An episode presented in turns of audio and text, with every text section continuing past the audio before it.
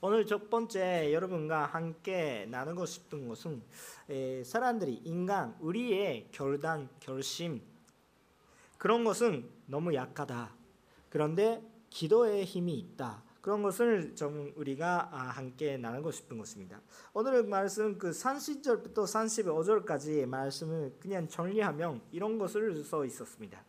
아, 예수님께서는 그런 아까 식사하고 있었는데 손짠식이 식사 만찬을 하고 있었는데 그거 6월절에서 나는 그런 주제가 있었기 때문에 6월절이라고 말씀하는 그런 그 주제가 있었기 때문에 그거 동안에서 그냥 식사회가 있었던 것입니다.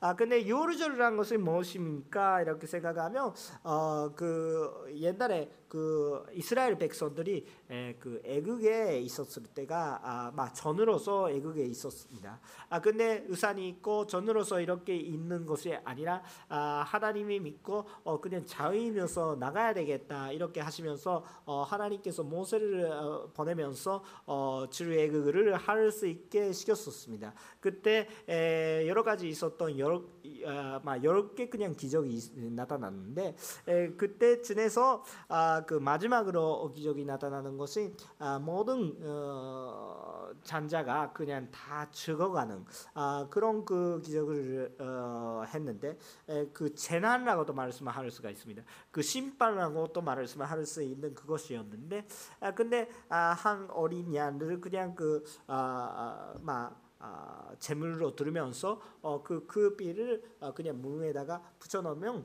어, 그 재난이 에, 그 하나님의 범 그것을 보면서 하나님을 아, 그 재난이 에, 막 지나간다. 그 지나가는 것을 기념하면서 6월 6월절이라고 말씀을 하는 그 주제가 있습니다.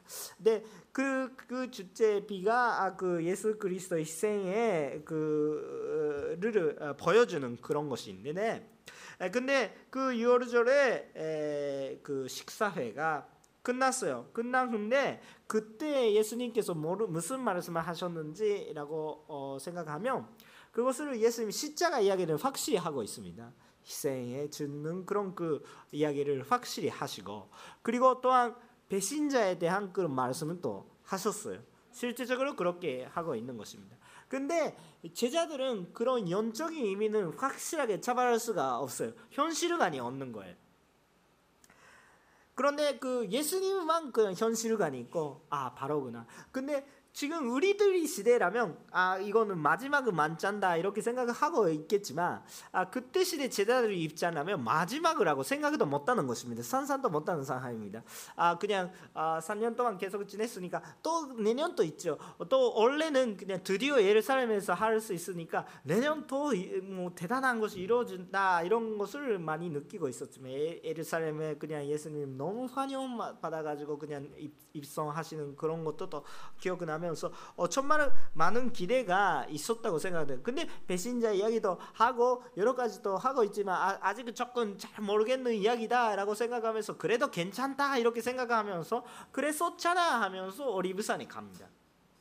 예수님 떴잖아 하셨다고 생각했는데 예수님은 그냥 십자가를 가는 것을 알면서 찬양하셨다고 생각을 하는데 예, 예수 님과 제자들의 모습은 정말 현실가 있는지 없는지에 대한 큰 차이가 있으면서 어, 기도하러 나가셨습니다.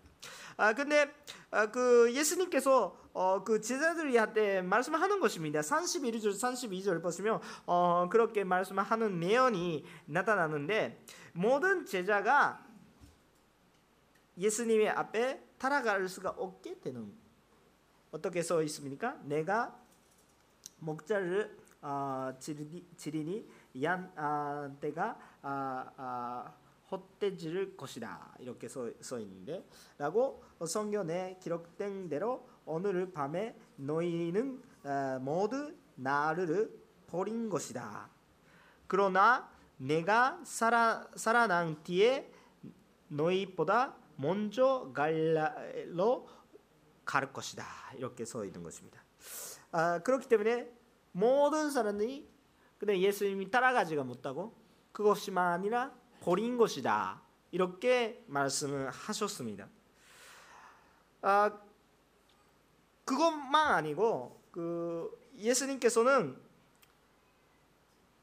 한번 죽는 것이다. 그러니까 내가 살아난 뒤에라고 그런 살아난 뒤에 어디서 살아나는 것입니다. 죽음에서 살아나셔야 되니까 아, 그 한 번 죽는다 이런 이야기까지 말씀을 하시고 근데 갈릴레 갈릴레에 그냥 간다 이런 이야기도 뭐 벌써 확실하게 명, 명확하게 그냥 하고 계신 거예요. 모두 예수님께서 부활을 하시, 하셨을 때 부활하신 다음에 말씀하신 거 아니에요? 부활하기 전에 모든 그 시자가 벌써 전에 다 모든 것을 이야기하고 계시는 것을 볼 수가 있는데요.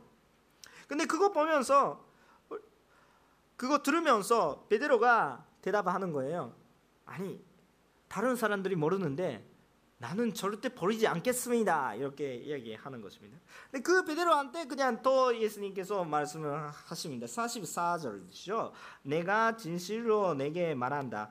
아, 바로 오늘 밤에 에, 아, 딸그 에, 닭이 에, 얼기 전에 에, 너는 세 번 나를 무인 무인할 것이다. 이렇게 부인할 것이다. 네, 죄송합니다. 그 이렇게 말씀하시는 것입니다. 그다 무시하는 것이 모르는다 이렇게 이야기하는 것이죠. 어그 근데 지금 몇 시예요? 지금 밤이죠.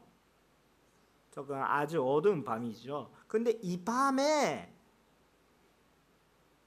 너는 나를 모른다고 이야기한다. 근데 세 번. 세 번이니까 한 번이라면 질려서 뭔가 그 조금 그 실수하면서 그냥 이야기할 때도 모르겠습니다. 아, 그런데 세 번이니까 확실하게 모른다고 고백한다. 바로 너가 이렇게 이야기하는 것입니다. 근데 그거 이 밤에 그 닭이 얼기 전에라고 말씀하시니까 근데 지금 밤이니까 닭은 자꾸 새벽에 얼, 얼기는 것을 생각하면 그러니까 이 말씀은 지금 이렇게 고백하고 있는데 몇 시간 후에는 나는 너는 나를 모른다고 이야기, 이야기한다 이렇게 말씀하는 것입니다. 참 충격적인 어, 말씀입니다. 그 그거에 대해서 제자들이 어떻게 하는 것입니다. 아, 35절입니다. 35절에 있겠습니까? 시작.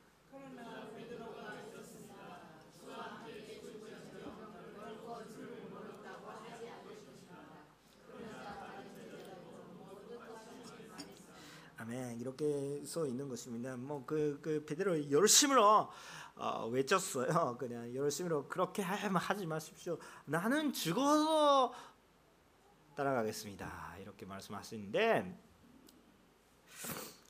베드로는 아직 그 모르는 거예요. 모르는 거예요. 아마 베드로가 뭔가 하나님께서 뭔가 우리 우리들에게 시험을 주지 않을까? 우리를 그냥 시험을 주면서 진짜 아까 배신자 이야기도 했으니까 진짜 제자들을 그냥 잡고 있는 자는 막 그 그거는 그러는데 근데 진짜 제자가 있을까 없을까 이렇게 하면서 그냥 그 예화를 그냥 내가 혹시 듣는다면 그 다들 그냥 그 달아올 수가 없습니다 이렇게. 그렇게 그냥 그냥 시험을 테스트하는 그런 그 느낌으로 받아들였었던 것 같은데 에, 그 베드로는 내가 혹시 죽어야 하더라도 하더라도 따라가겠습니다 이렇게 말씀을 했지만 실제는 그렇지 아, 안 하신 것은 그냥 다들 알고 계시죠. 그 사실은 그 베드로의 고백은 저는 거짓말이 아니었다고 생각을 합니다. 진실한 고백. 진실한 마음 고백. 정말로 베드로는 예수님이 사랑했기 때문에 정말 나는 죽어도 괜찮아요 이런 그 고백을 막 나중에 바울 바울이처럼 그런 사도 바울이처럼 그런 고백을 했다고도 생각을 했겠지만 근데 완전히 자기가 있는 것입니다. 그거 자기 중심적인 그냥 자기의 결심, 자기의 결단이에요. 실제적으로 근데 베드로의 진실한 결단이었다고 생각해요. 정말 마음 쪽에서 그냥 말로만 하는 결단이 아니고 어, 그냥 진실한 결단을 했다고 생각해요. 왜냐하면 나중에 예수님을 잡으려고 그냥 오시는 많은 사람들 올 때 베드로와 제자들이 어떻게 하는 거예요? 칼을 들어서 그냥 그 길을 어떻게 좀 한국말 가져야 되는데 바지는 막 그런 그런 그 싸웠잖아요. 이렇게 많은 사람들이 잡으려고 왔는데 많은 사람들이 오게 되는데 근데 제자들이 열두 명이고 그때 듣기 데리고 가는 건세 명밖에 없고 세 명과 예수님 네 명밖에 없는데 많은 사람들이 왔다고. 근데 그런 사람들이한테 제자들이 싸웠다고 그렇게 하면 그럼 무슨 뜻입니까? 이길 수는 없으니까 내가 싸우고 있는 중에 예수님이 도망가세요 이런 뜻이잖아요. 예수님에 대해서는 듣는 마음이 준비가 돼 있다고 생각도 하는데 그 길을 예수님께서 지유하시는 거예요. 그거 아니다 이렇게 말씀하셔가지고 어떻게 하면 좋은지 모르겠게 되고 제자들이 어떻게 결국은 어떻게 다 예수님 버리고 예수님이 도망가시는 거 아니에요? 예수님이 그대로 있고 제자들이 도망갔습니다. 아니 그 사람들이 결단 그 마음의 결심은 절대 거짓말이 아니었어요. 그렇게 여러분 그런 상황이 되면 여러분 싸우겠습니까? 예수님이 믿으면 지금 죽을게요 이렇게 말씀하는 사람들이 그냥 나올 때는 아니 나는 도망가겠습니다 이렇게 먼저 도망가죠 보통은 모르겠습니다 사는 분들이 계실지도 모르겠지만 이런 그 어, 것이 어려움이 있으면 실제적으로 거기 가시면 무서워요 여러분 진짜 그 밖에 현장에 가시면 그렇게 가볍게는 순전히 못 하실 거예요. 정말 어려워요. 어떻게 될까? 우리도 모르겠어요. 나도 모르겠고 여러분도 모르겠을 거예요. 그 현상, 그 현장에 있어야 해야 아는 것이라고 생각도 합니다. 근데 그때 나의 결심, 나의 마음은 가난하다고 생각하는데 아주 약하는 것입니다. 나중에 보시면 알 텐데 41절의 말씀은 41절의 말씀은 어, 보시면 참 좋겠는데 41절의 말씀은 함께 있, 있겠습니다. 시작.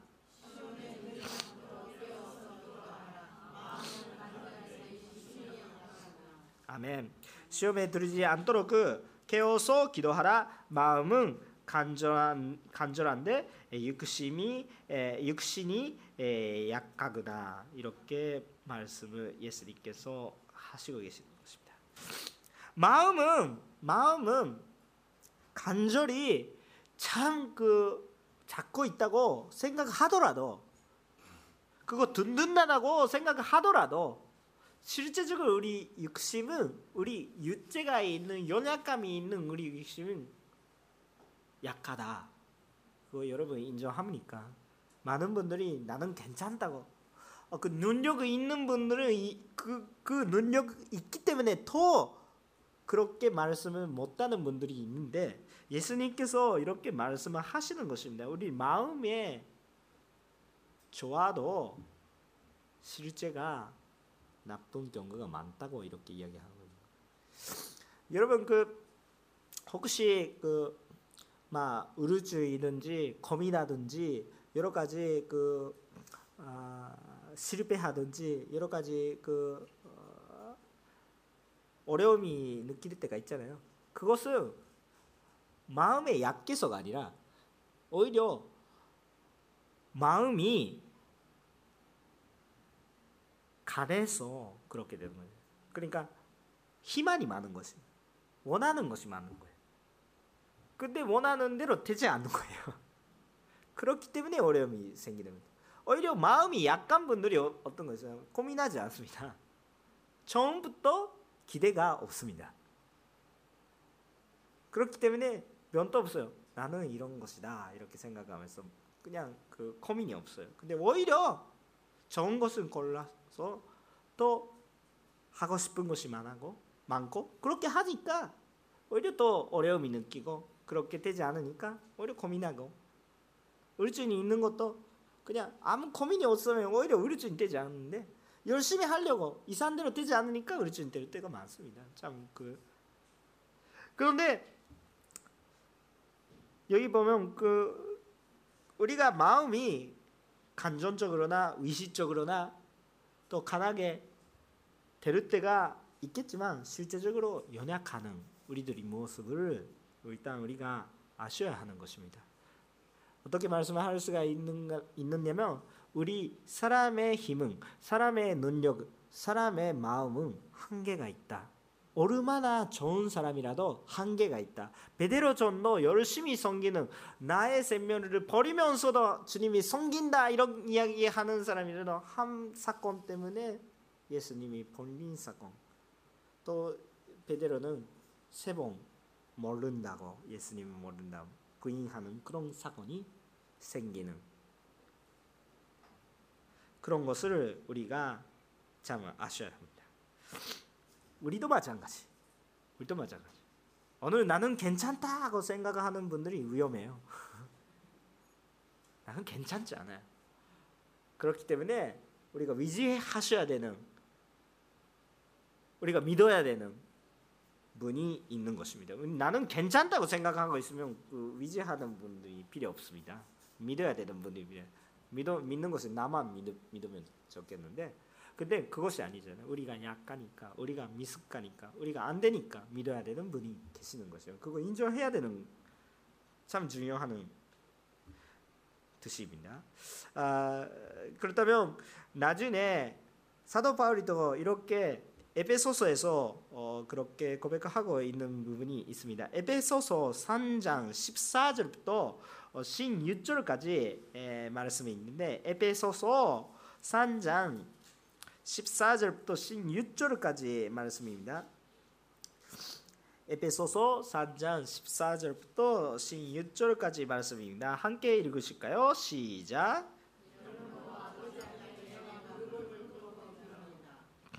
아버지께서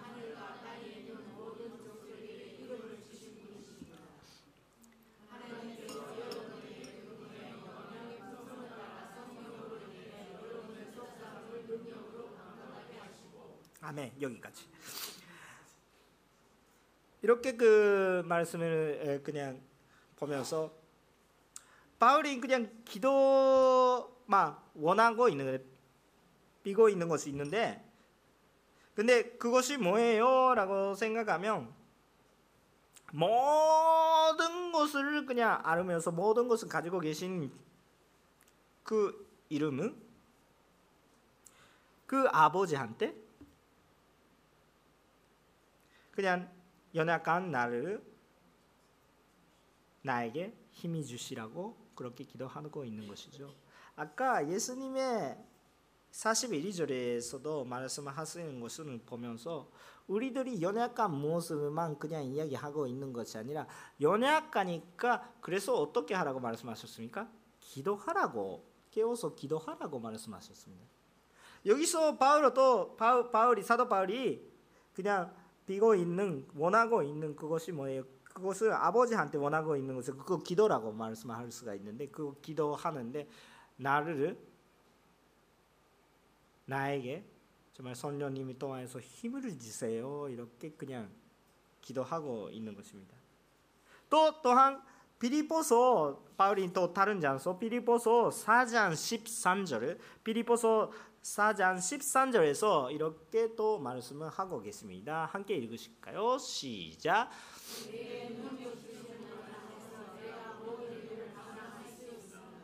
아멘.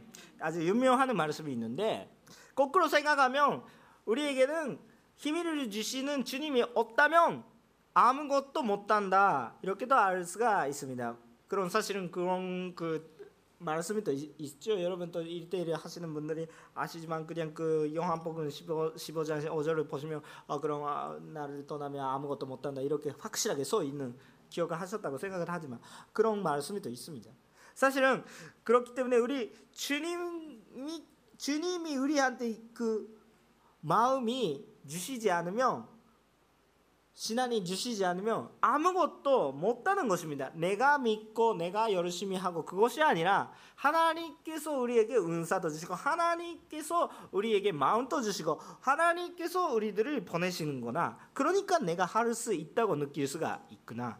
그런 것을 우리가 아셔야 하는 것입니다.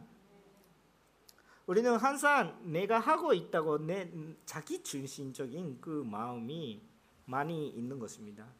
베드로도 내가 할 수 있다고. 그거 진실한 마음이니까 거짓말이 없어요. 근데 그 확신이 어디서 나는 거예요? 나의 열심이죠. 그 열심이 자체가 아닌 것이죠. 그 주님에서 시작하는 열심이 아니라 나의 열심이었던 것입니다. 그렇기 때문에 결국은 약했어요.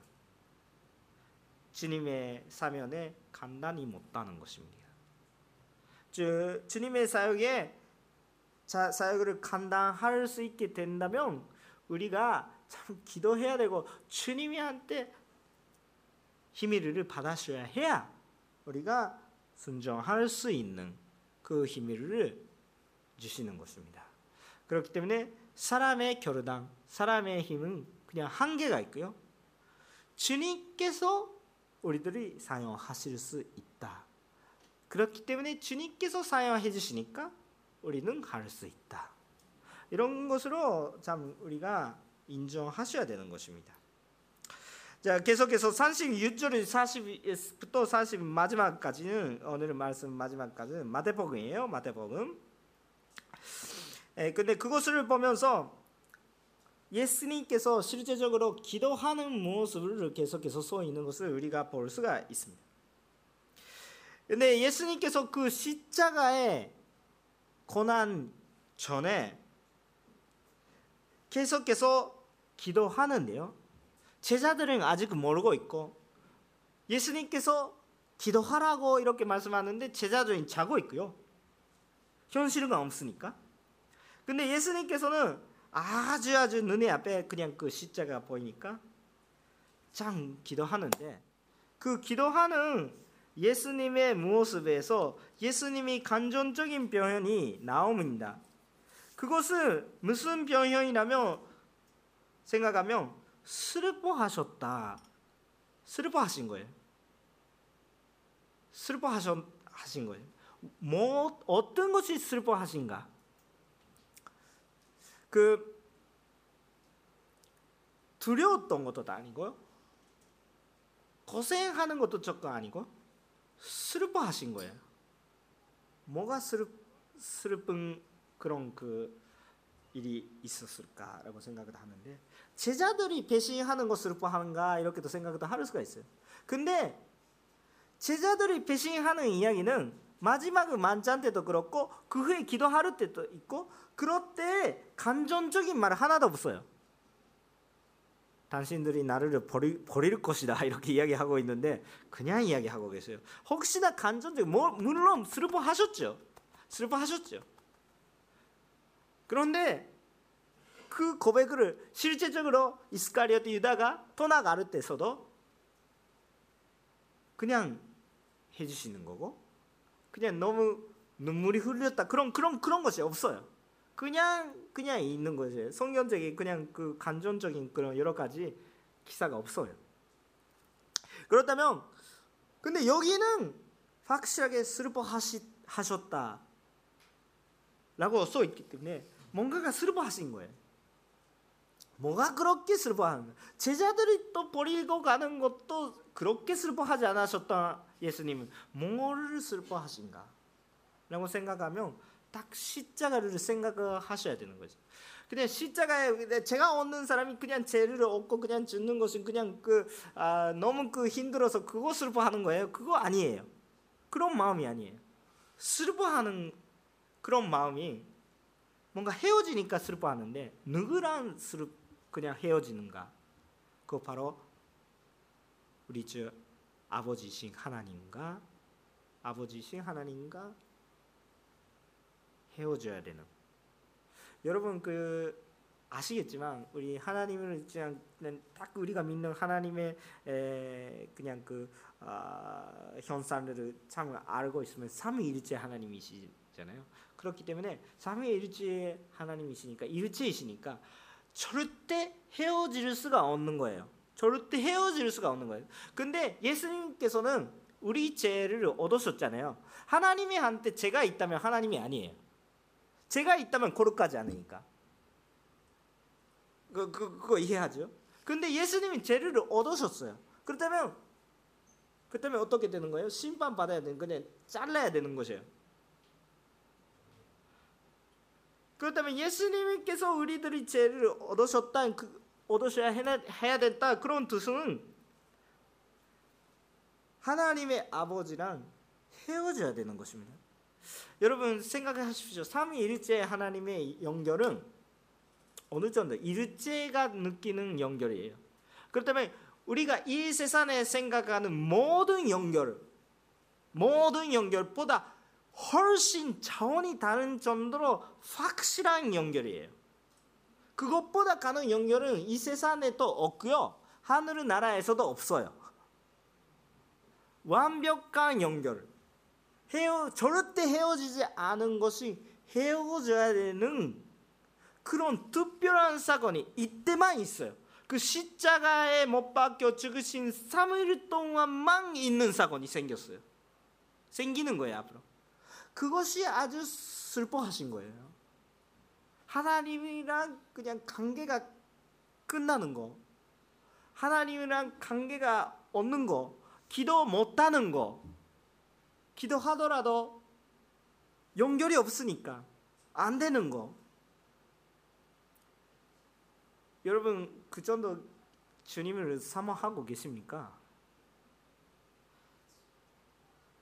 여러분 가장 슬퍼하시는 거 뭐예요? 그냥 주님과 관계가 없어버리는 것은 그렇게 슬퍼하고 계십니까, 여러분? 예수님, 예수님이 이때는 조금 보지 마세요. 하나님이 여기는 보지 마시고 내가 하고 싶은 주의를 예배합니다. 이상하는 보지 마세요. 조금 나쁜 거 하고 근데 회개합니다. 하나님 도와주세요. 뭔가 우리 모습이 있겠죠. 그런 것이 아니에요, 예수님. 예수님 가장 슬퍼하는 것이 하나님이랑 관계가 잘려버리는 그냥 그런 것을 헤어지는 그 모습이 자체가 너무너무 슬퍼하신 그거가 무엇보다도 가만히 있을 수 없는 정도 움직일 수 있는 정도 너무 슬퍼하면서 예수님께서 제자들이 한테도 기도하라고 하신 것처럼 그 거기까지 아주 슬퍼한 배신하는 제자들이 한테 기도하라고 이렇게 이야기하는 자체가 조금 이상하는 것이죠. 신뢰도 못하는 사람들이한테 왜 기도하라고? 그런데도 부탁할 수밖에 없는 정도 아주 아주 큰 희생이었던 것을 우리가 참 아셔야 되는 것입니다. 그 사실은 그 예수님도 부활을 하시는 것을 알고 계시죠.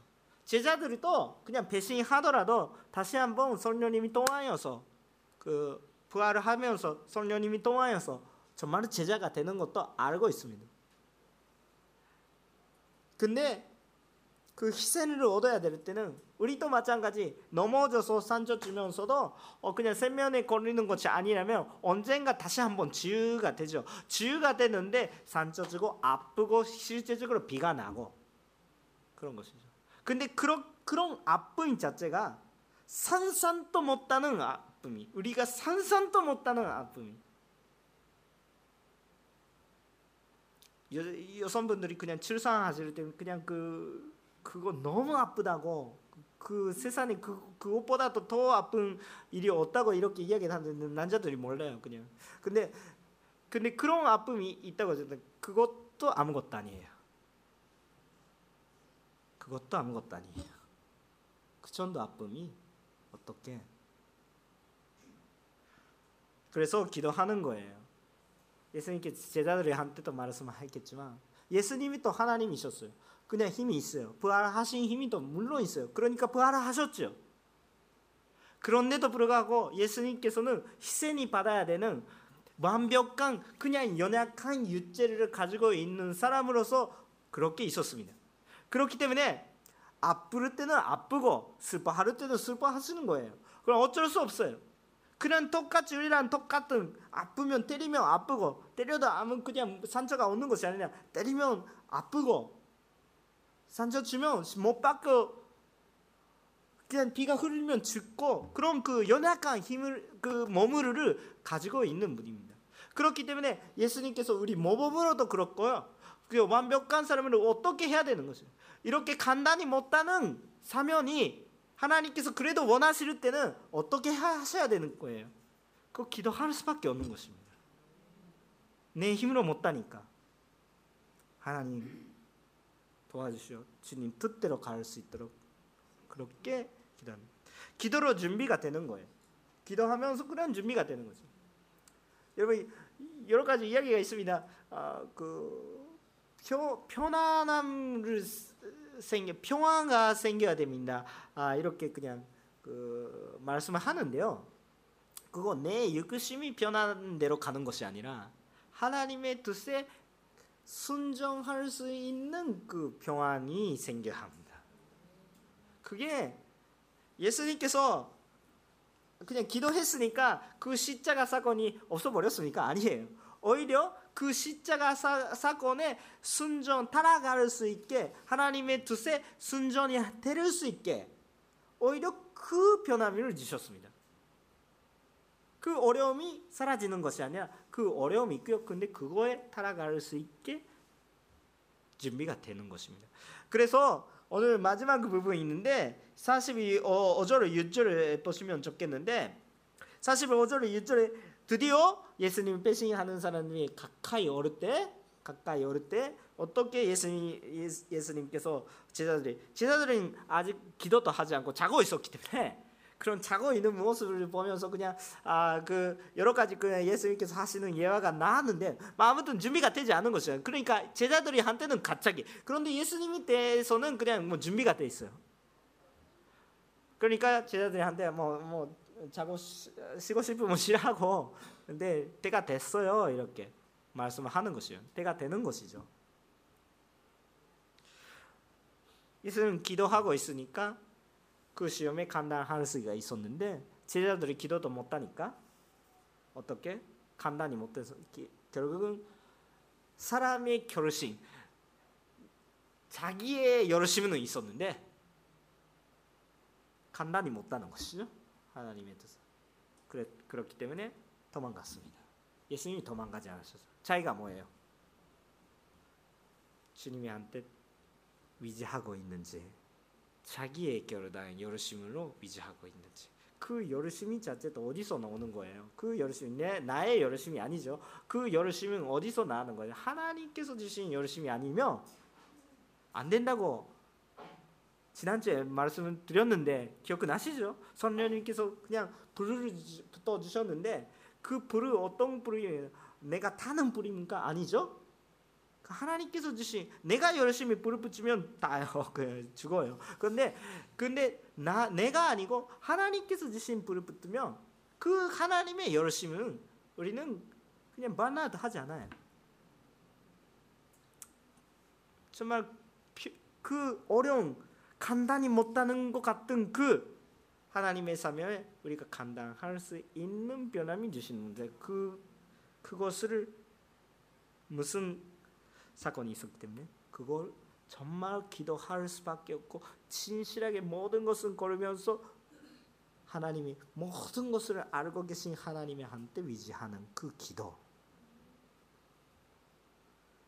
기도하는데 내가 열심히 하고 있는 뭔가 다른 것을 믿고 있는 건 아니라 정말 주님만 그렇게 될 때 우리가 준비가 됩니다.